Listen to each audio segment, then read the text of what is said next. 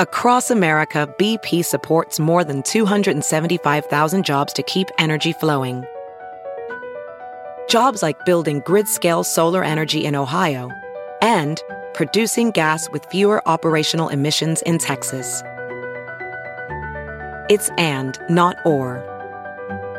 See what doing both means for energy nationwide at bp.com slash investing in America. It's now time for news headlines with Molly on the Big Party Show on Channel 941. Well, wildfires sweeping through Greece have left at least 60 people dead. The tourist region around the capital city of Athens. Rescuers have found the bodies of more than two dozen adults and children, apparently uh, with, together as they died, trapped in a fire not far from the sea. It's the worst fire disaster in Greece in more than a decade. So survivors literally ran into the sea. Yes. They they dove. running for their lives. Yeah, Yeah. when You those said when it was those burning fires them. get speed and they just start swallowing up, uh, you know, all the territory. You got to run. I mean, that's that's nutty. That it's it's almost like a volcano, but it was just fire. President Trump is considering stripping the security clearances from half a dozen former national security officials. The White House press secretary said yesterday one of those officials is former CIA Director John Brennan, who was harshly critical of Trump after his summit with Russian President Vladimir Putin. Others include former FBI Director James Comey, former Director of National Intelligence James Clapper, and former National Security Advisor Susan Rice. They, uh, the the claims are that they have politicized and in some cases monetized their public service and security clearances. American investigators believe that Russian hackers breached U.S. utility company networks. The Wall Street Journal is reporting a group of Russian state sponsored hackers got access to the control rooms of electric utilities and might have triggered blackouts. The hacking campaign used phishing emails to steal passwords from workers at utility suppliers. With those passwords, they were able to get into the vendors' networks, and from there, they were able to obtain credentials that allowed them to get into the utility networks. What are we going to do when the lights go out? I don't know. Better have some food and water. Do you know where the flashlights are? Think any of us will? No. No, it won't last long enough. You know, uh-huh. and in this society, we'll eat everything we can within the first two hours. And Especially just just the fact So that you won't have. Netflix alone. what are you gonna do? I'm What bored. Let's to eat. do? They'll be like, "What do you do when the grid goes down?" It's like I can't go to work, Eat. but I can't watch Netflix. So what am I going to do? Read a book. Hopefully, you have a flashlight. Hopefully you do. Pepperidge Farm is recalling 3.3 million packages of goldfish crackers because of a possible salmonella risk.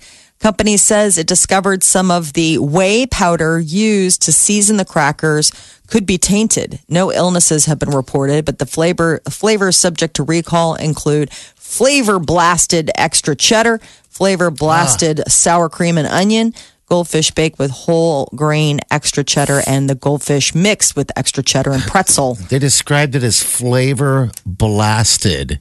Flavor blasted. Oh my Um, gosh! remember the Feed little me. the childhood thing? Little Miss Muffet sat on her tuffet Yeah. eating her curds and whey. okay, yeah. I guess I It's a new what. milk that- product. None of us ever questioned Curds what whey and whey, was. but it's that would be the same kind of whey.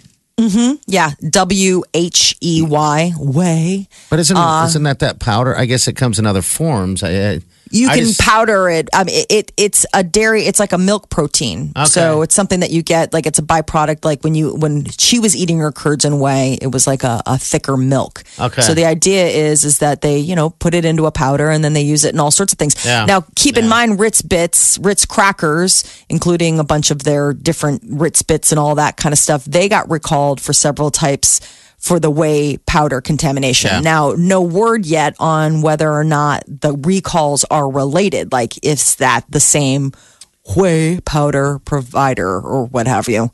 Nebraska head coach Scott Frost met with the media in Chicago yesterday. It's the Big Ten Media Days.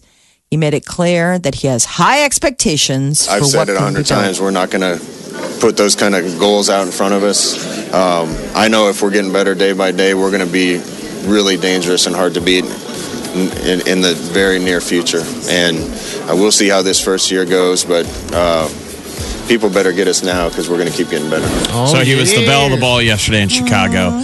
I was at the Cubs game uh, last night, but that's the story out of the paper today. Is that obviously we've been hearing Scott preach to us, but yesterday he was preaching to all the other media, and they're saying the other media are eating it up in the Big Oh. Ten. There was a crowd around him. He was the large crowd. Yes. Um, everybody days. wanted to hear what he had to say, and this is other media. A lot of them that had dealt with him in the past were like, Scott Frost isn't always comfortable around the media, but he's getting pretty dang good at it. You know, when they walked out onto the uh, platform, uh, the podium yesterday, the first one out, sat there for a little bit, and I thought the same thing. I'm like, God, he looks so damn more comfortable than he has in the past. So awesome. 39 days till game one. Everything he said yesterday was awesome. If you're a fan and you want to read the stories, it gets you pretty excited because he's one of us. He's a fan. He talks about the negative as much as the future. But like in, in his press conference, these reporters listening to what they said, they started talking about uh, Scott was was lamenting the way prior teams lifted weights that he had a problem with it, and Oh, so he did? reporters were asking like, really, they didn't do squats. Um, yeah, I mean, he, he broke down the kind of way we were weightlifting. Oh, man. Guys weren't squatting enough. Oh, he is fit. He's all about weightlifting. He's like, man, these guys are. I can see him. I can look out of my office and watch him work out. Oh, That's pretty cool. I mean, there's, All right. your, there's your old school Husker football nitty gritty, man. It was always the weight room. Yeah, I can't wait. I'm so incredibly pumped. Last Chance U just kicked on uh, Network, uh, Netflix Friday. So, yeah, it kind of gets you pumped a little bit. It makes you wish, uh, in a lot of ways, that there was a camera following uh, the Huskers around a little bit to watch their progress of the next year. Um, so, yeah, 39 days. Go Skurs. Well, he's in. Uh, Scott Frost is in Chicago for the Big Ten Media Days. Maybe while he's in Chicago, he will notice uh, the rat population. There's a new study that names Chicago the rat capital of the U.S. It beat out New York. New York came in a distant second, followed by Washington, D.C., and Boston. I guess the number of rat complaints have jumped 55% in the Windy City since 2014. Um, so I guess if you're looking for Rat Town, we're always joking about how San Francisco is Turd Town. Turd City. A Turd City, thank you. Turd City. Well, apparently. Well, Has that ever happened? Has Chicago ever been over New York in terms of rats? I don't believe so. New York is always, uh, um, uh, New York has always seemed like the leader of the pack. I mean, it's an island. It just lends itself to being, you know, it's surrounded by water and weight, you know, it's garbage everywhere. So rats can proliferate. But wow, for Chicago to really take such a big bite out of the, To be number Some- one, to be yeah. rat rat central. Yes. walk around Why, with why rat do they think there's more rats? or- What is happening?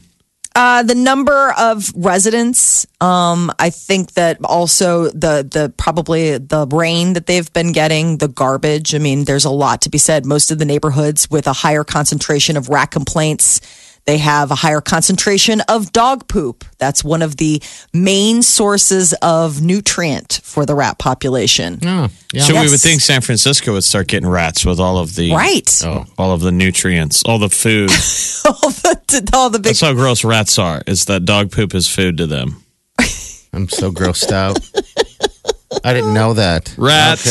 City. That's the big thing. That's why they're always like in cities. That's one of the re- one of the main reasons, though they don't delve into it. You know how they're always like pick up after your pet. One of the things is is that that is like You never think of like pick that up before someone eats it. right, I guess. but that is the dinner bell for the uh, rodent population. You They're have like, rats "Whew, in your backyard, don't you? You've always Sure, I brought live in that up.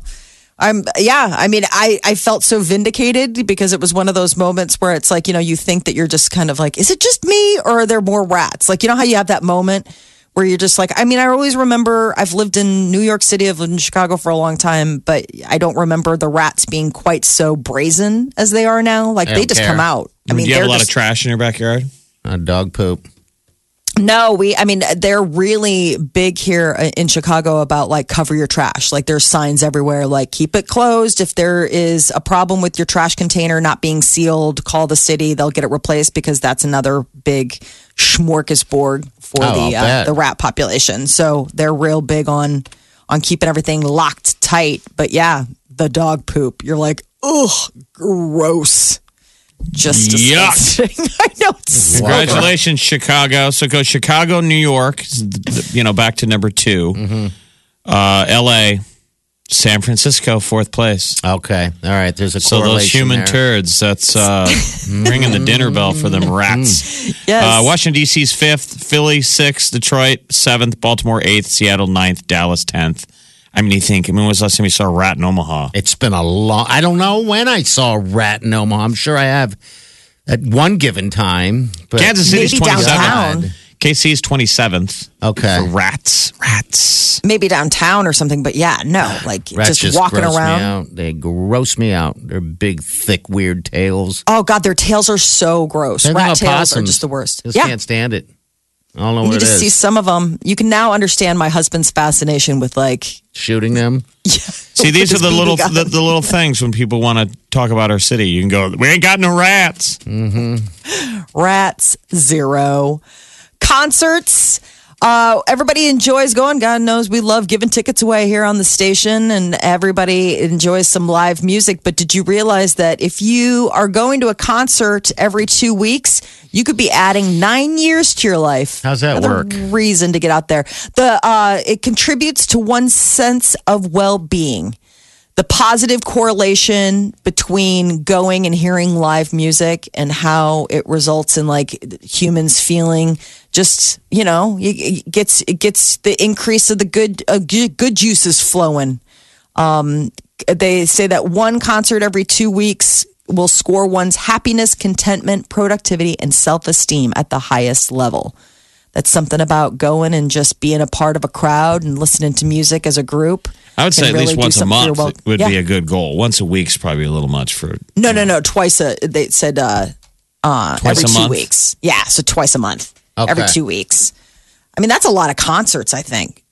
I mean, especially for the cost of some. But uh, keep in mind, a concert doesn't necessarily have to be CenturyLink. Just getting Concert out in could front of live music. Yeah, Uh, you Wait- know, wa- open, waiting room. Sitting in a guitar. park. Somebody on a on a piano at a bar. It's just. Yeah, I mean, I, I, there's Would your to be brain said. know the difference between whether you're just listening to music in, at your place or Probably not. I mean, it depends on what you're looking at, I guess. The sound, I would imagine, would be different, but also the experience, sharing it with other people, people all there for the same reason. It's different than like I'm putting something on in my kitchen, listening, and everybody else is forced to listen to the music I choose, as opposed to like everyone converging in a place to listen to something live. Maybe it's like the whole shared energy thing could be good. Mental stimulation is another one of the things that they say that you get from listening to live music as opposed to this must be from a stoner website. Either either that or some Say, music hey, venue, man. some live venue. Music's Where's really from? good for you, bro. You'll live longer. It's true. You're listening to the Big Party Morning Show. Hello, everyone. Like us on Facebook. Follow us on Twitter. See us on Instagram.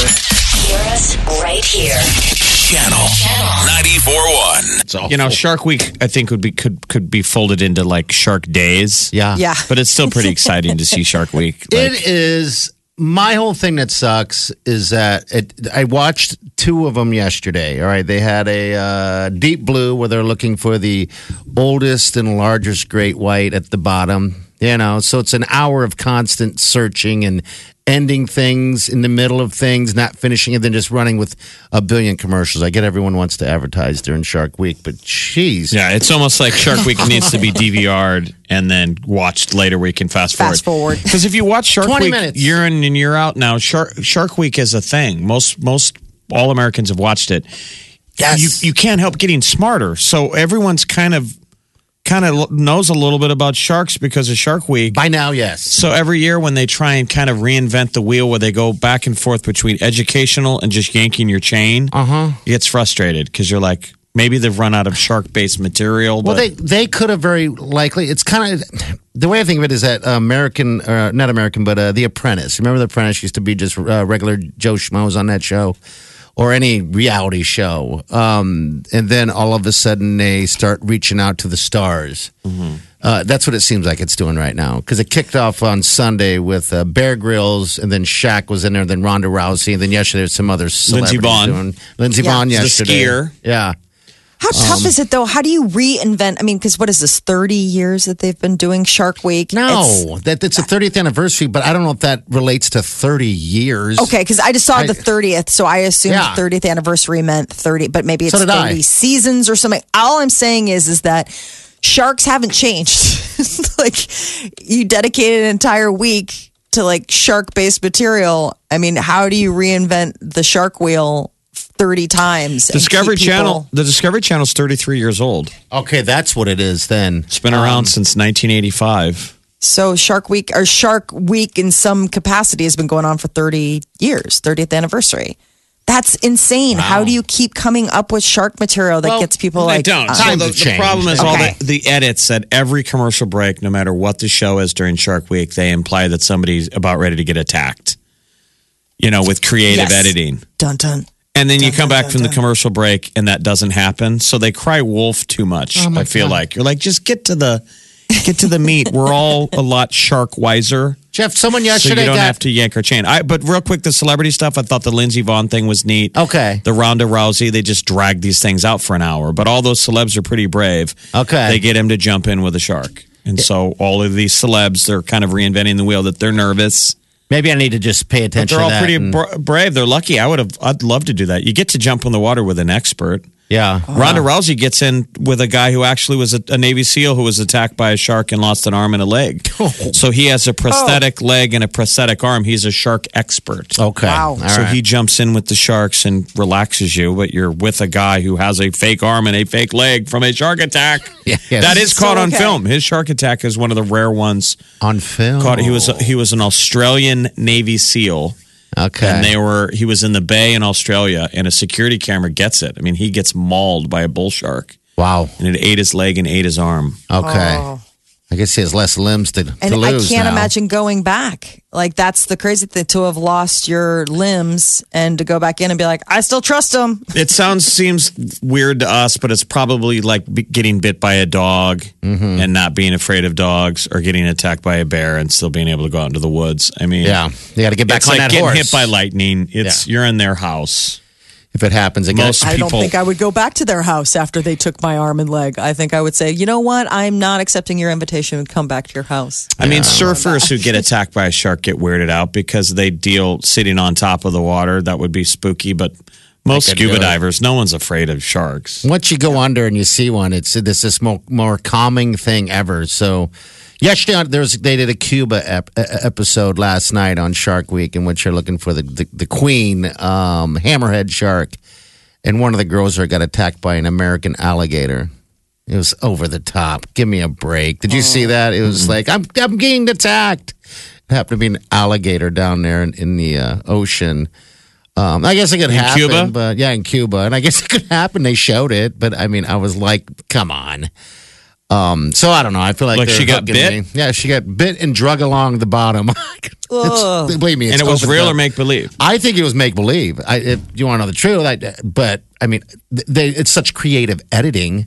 And she survives. She comes Yeah, to the she surface. survives and everything's fine. The next, you know, next day they show some bruising or, or whatever the case is. So I, I don't know. I, Channel 94.1. This is The one and only. the Big Party Morning Show. celebrity news. What's up? R. Kelly has released a 19 minute song called I Admit. And in it, he is uh, talking about all the sexual misconduct allegations sex slavery, sex abuse, all the stuff that's been leveled against him over the years. And he is denying that he did anything wrong. Um, so 19 minutes, it's pretty all encompassing. Um, but uh, R. Kelly is also the guy that brought us in the closet, which was like what 90 minutes or something. I got a yeah. I got a right, yeah. Cancel my shows. That ish ain't right. How these women when all I've done is represent? 30 years. Take my career and turn it upside down, cause you're mad I've got some girlfriends. Hell with this record deal. It ain't worth it, this shit for real. Ain't seen my kids in years. They try and lock me up like Bill. I admit, I admit I'm a freak. Used to go to strip clubs every week. But who these again trying to say I am? Man, I'm not, and I put that on chief. I admit I've up with all the ladies. That's both older and young ladies. But tell me how they call it pedophile because of that. It's shit that's crazy. You may have your opinions, entitled to your opinions. But really, am I supposed to go to jail or lose my career because your opinion? He basically just wears you out with the eight verses. Fine. You're like, okay, R. Kelly, I admit. I like his little answer tracks to himself. Like, I admit, I admit. it's everything, man. I read all the lyrics. It took forever. I mean, Yeah. it is like his entire life story. In 19 minutes. Nine. That seems long. 15 minutes. All That right. is just woo. That's a that's a lot. Ariana Grande and Pete Davidson are taking a break from Instagram. They mysteriously wiped the Instagram account clean of all pictures and videos on Pete Davidson's uh, stream. Why is that? At the same time, th- they, I think they're just taking a step back. Nothing wrong, they say, just don't want to be on Instagram anymore or any social media platform. The internet is an evil place. This is what Davidson was saying in a statement. And it doesn't make me feel good. Why should I spend time on negative energy when my real life is blanking lit? They've been getting hated on. Back Yes. away from the internet, kids. All right, well, that's good then. Yeah. So I guess we won't have to see any cutesy. But recently, he uh, did a, a- a surprise stand up performance for a charity out in New York and uh, took questions. And I guess he uh, said that when he it, when Pete Davidson asked Ariana Grande to marry him, he was smoking weed in bed when he popped the question. Now, uh, obviously, he was doing stand up. Is that was that a joke or was that like a real deal? But that's what he w- was telling the audience there.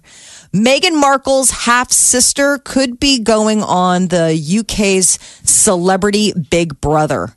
What a nightmare for the new Duchess of Sussex. Yeah, I guess that, that that's relevance over there, right? Yeah, Yes. totally British over there. Big Brother, because otherwise no one would care over here. She's just some regular lady. Yeah, Yeah. people will watch I it. worked in media most of my life and in broadcasting. So, because my sister is suddenly royal, um, isn't grounds for me to stop doing all of that. Why would I stop living because we have a family issue going on? What did she do? And re- She sounds exactly like Melissa McCarthy. you know what? She sounds like a I Melissa worked in McCarthy. media most of my life and in broadcasting. So, because my sister is suddenly royal, um, isn't grounds for me to stop doing all of that. Why would I stop living because we have a family issue going on? Do on? I have the same body as her? No, I do not. Do I like to show it off? Yes. I'm shirtless most of the time. Well, so they she's in don't media. huh? necessarily look like sisters. They don't. They don't. No, it wouldn't be like I you'd see him and be like Samantha, Meghan, which one's No, which? she's living up all of the half and the half sister. The other half. Didn't get that nose. I like that nose. yeah. Didn't get a lot. Wrong. And the dad has the nose, so they share the same dad. So I mean, Samantha could have gotten the little Markle Markle slope, but she didn't because that's the dad's. That's, that's the the dad's dad signature. But what yeah, about, if you what look about, at the dad, he's got the nose. What, what about Meghan Markle coming back to the U.S. to see her family? Isn't that, that isn't that kind of interesting? A little bit. Yeah, is that alone? is that for sure? Because I had read that they were doing a royal tour, that that was in the works, that they were talking about doing royal stops in the UK. But I, I mean, it would make sense that she'd at some point need to go and see her dad. He's been sick. I hope she takes time to go see her dad. That's been brewing for a while. Robert De Niro is in negotiations to star alongside Joaquin Phoenix in the upcoming Joker origin film that Warner Brothers is putting out. Interestingly enough, Todd Phillips, the man behind Old School and The Hangover, is uh, uh, tapped to direct, but it's supposed to be set in Gotham City in the early 1980s. So I guess the project is a script that this guy co-wrote, you know, this Todd Phillips. So he's not only the director, but he's one of the co-writers of the script. And it's supposed to start filming in New York in September. A Star is Born, Bradley Cooper's highly anticipated update of uh, that hit. You know, he's not only starring in it, but it's like his big directorial debut. It's going to premiere at the Venice Film Festival, which runs from August 29th to September 8th. A Star is Born, which stars not only Bradley Cooper, but Lady Gaga. getting a lot of uh, love from all the little competitions it's been going to. It's supposed to hit theaters here in the U.S. on October 5th. All right, real, real, fast. Back back to Meghan Markle. It looks like the the rumor is that she wants to come back to see all of her family and friends before she uh, gets a, a bun in the oven, before she becomes a mum. Mm-hmm. So that's kind of this. That's kind of the deal, and, and it, it is alone. It's like a solo trip, but they are still, from what they're saying, are planning some type of tour here. But yeah, Yeah, gig like is a- the, n- not so you know in your you know I guess You're a royal You watcher. I You're am. watching. I am, Well, it's got to be different. More. and I'm bad at reporting about it. I'll tell you that right now. That's okay. but I'm it has trying. to be more of a challenge for her. I mean, keep in mind, like Kate Middleton and all of the other royal. I mean, all of their family is somewhere in the UK. So if you want to go see, if like Kate Middleton Kate- wants to go Kate- see her mom and dad, it's just a matter of going out to the country. You Yeah, know? she doesn't like to. Uh, Kate, Kate Middleton isn't a big uh, traveler uh, with families since she's had kids, and so uh, what's going on in the royal uh, background is that. No, I'm just kidding. I know nothing about any of that crap. Sorry, I tried. again. reading verbatim from from nothing. from Sounded royalrag.net. She's But if actually a Meghan does want to see her her family, it's uh, it's a lot more uh, of a, a thing because they'd have to arrange travel and Yes, security yes. and all of that Oh, stuff, yeah. and it's an overseas travel as opposed to one of them that can just hop in a car and drive to the country Mm-hmm. and be done in a day. So we'll see if Meghan makes the trip solo. I'll see. Channel 94.1. One, two, three, four. Those are numbers. But you already knew that. If you want to know what number you're going to pay each month for your car, use Kelley Blue Book My Wallet on Auto Trader. They're really good at numbers. Auto Trader.